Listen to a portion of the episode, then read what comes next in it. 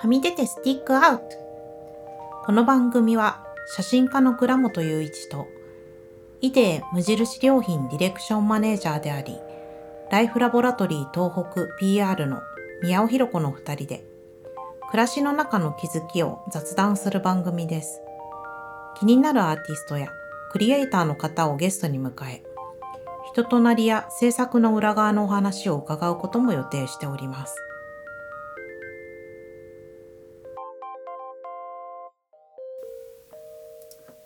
こんばんは、倉本雄一です。今夜も前回の続きから始まります。それではどうぞ。その具体的なやり方っていうのは、あのー一回自分の思ったやり方でやってみるとかだけじゃなくて、なんかこう、あのーなんつうのかな、こう挑戦はちょっと必要だなってなるんですよね。こう自分の中でフィルターを外していきながら。周りにそういうこうご自分でこう活動されてる方の中であこの方法があったんだみたいな気づかされる方とかいました、いて、うあのつい先週ぐらいかな、うんあのたまたまインスタライブやってらっしゃるのを見たんですけど、うんあのその方が言ってたのがうん。あの情報を提供するサービスうんではなくてうん。いわば体験をしていく、うんうんその体験をうん。あの一緒に搬送していくうん。サービスをうん。が今後重要になるうん。っていう話をしていたんですよね。うん。あの情報は無料でいくらでも手に入れることができるけど、うん。そのそうですね。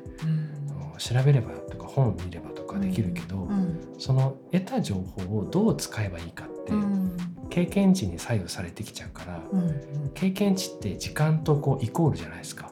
そうですね、うん。時間と濃さかな。濃さが。ううん、時間かける濃さみたいな感じですかね。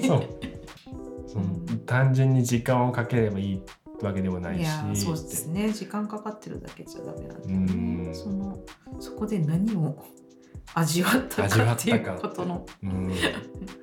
でイコールで出てくるポンっていうものが おおってなる。おおそうそうそうそうそうそう。そうですね。そうなんです、うんなのでうんそねのおをシェアするみたいなことかなじゃあ。そうですね、うん。そのおおってなるものうん。を、うんと自分がうん。提供できるなっていくうん情報ではなくてって、うん。うんそれが価値なんだろうね。うん。本当の。あなたがその写真かける何かみたいなこととか。うん写真に至るまでのビルドワークなのかわからないですけど、うんきっとそこに核となるものがあるんでしょうね。そうですうね、ん。なんか面白そうですけどねなんとなく。うん。いろいろね考えてはいいたんですよ、うんあのえっとねあれなあの僕が写真撮りに行く時にうん。一緒に行くとか。うんうんうん。サービスっていうことじゃないけどなんか、うん。あのリトリートってね周りでよく聞くんですよ。うんうんなんかあのサップうんと一緒にそのリトリートっていうのをやるとか、海に潜るとかね、うん。うんなんかその自然をこうよりうん。堪能する、その中で自分を解放していくみたいなうん。のがあるんですけど、うん。あのそのいわば写真撮影体験は違うなって思ってて、うん、そうですね。もっとこう根その人の根幹に関わる部分にうん、うん、自分がアプローチできるサービスうん、をできないかな。って、うん、うん、ただそれが何かっていうこととん。どうそれを、あのキャッシュに変えていくかうん、が今見えないからうん、どうやっていけばいいかなっていうのを今考えてるところなんですよね。今でも話しながら少しずつね、うんうん。あの話す前よりちょっとアイデアが膨らんでいそうな気がしますけどね。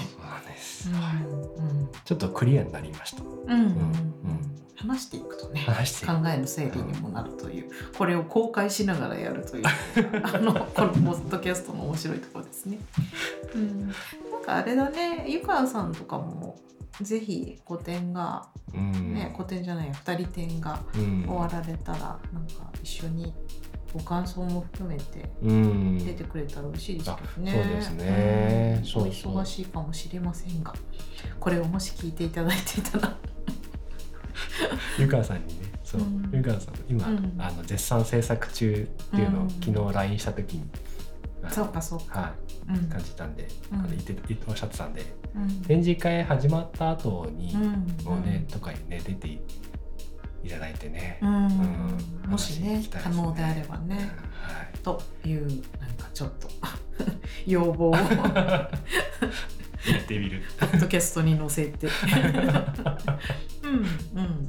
そのなんかアイデアみたいなところもね一緒に喋ったりできると面白いかもしれないし、そう。これを聞いてくださってる方からあの多分いろんな方が聞いてくださると思うんだけどご自分でビジネスやられてる方もいればうんうん。あの、うん、いろんな方がいると思うんですがそこに